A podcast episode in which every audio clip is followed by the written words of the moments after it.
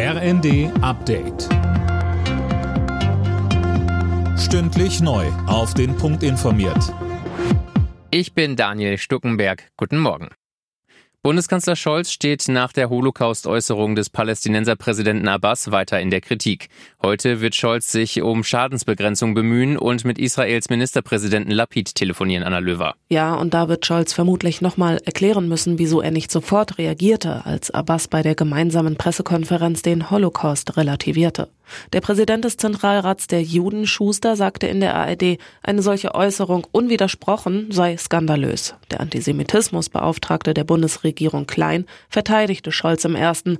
Scholz Haltung zu Antisemitismus sei ganz klar. Der Kanzler werde in nächster Zeit noch Gelegenheit haben, sich dazu zu äußern.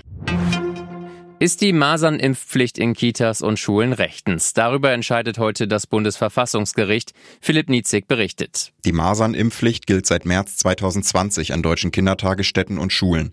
Sie wurde eingeführt, um den Schutz gegen die hochansteckenden Masern zu verbessern. Doch gleich nach der Einführung klagten Eltern von Kitakindern dagegen. Es kam zu einem Eilverfahren, in dem das Bundesverfassungsgericht die Pflicht vorläufig bestätigte.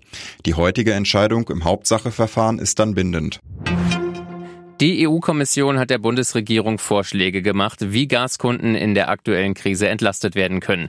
Die Mehrwertsteuer auf die Gasumlage muss sein, allerdings könnte der Bund die Einnahmen an die Bürger zurückgeben, heißt es laut FAZ aus Brüssel. Oder die Gasumlage bereits im Vorfeld senken, damit die Verbraucher erst gar nicht so viel mehr zahlen müssen.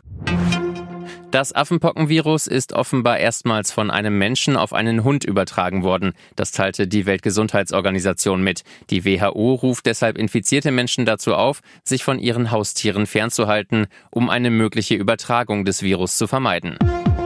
Alle Nachrichten auf rnd.de